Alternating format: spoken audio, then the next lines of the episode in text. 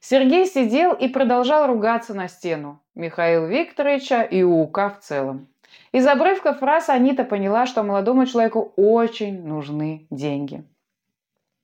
Сергей уехал так ничего и не добившись. Девушке стало его жаль. То, что он не пришел на следующий день, стало облегчением. Анита больше не могла видеть настойчивых, но безуспешных попыток. Она стала ловить себя на мысли, что хочет помочь. Это тяготило. Молодой человек исчез. Его не было уже два дня. Анита пыталась забыть обо всем произошедшем, но Сергей не шел у нее из головы. Это было странно, при том, что он ей совершенно не понравился. Все, что двигало этим юношей – деньги. Желание легкой наживы – не лучший стимул, особенно если учесть, для чего он был создан. Все ученики УК имели четкие и вполне благородные цели. Вряд ли Сергей когда-либо научится думать о ком-то, кроме себя. Сегодня Анита снова сидела в тени колонны и ждала. Дома ее ничто не держало, и она, как всегда, очень скучала по Натали. Та много раз просила ее сидеть дома и не приходить к УК, но сестра не слушала. Ее душили стены. Анита любила гулять, слушать и наблюдать. В ее характере было что-то щенячье. Ей не нравилось ждать, но желание быть рядом с любимым человеком заставляло сидеть у колонны.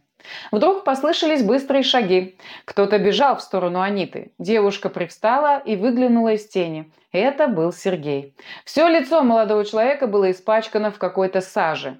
Джинсы и куртка сидели скомканно, на них тоже виднелась грязь.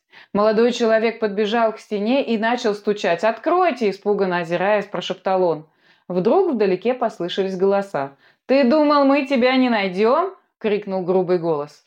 Сергей резко обернулся и прищурился. «Сколько, по-твоему, я должен был ждать? Верни мою долю!» – ругался приближающийся голос. Анита прислушалась и поняла, что к Сергею приближается несколько мужчин. «Я все верну, обещаю. У меня сейчас есть один проект», – начал оправдываться молодой человек. «Кого ты лечишь? Мы говорили с Чижом, у тебя ничего нет. Катера повязали, читер в бегах, «С кого нам спрашивать? Только с тебя», – вмешался другой голос. «Нас дал кто-то из своих. Нужно время, и заказы появятся», – отступая назад, отвечал Сергей. «Это не наши проблемы. Мы были достаточно терпеливы».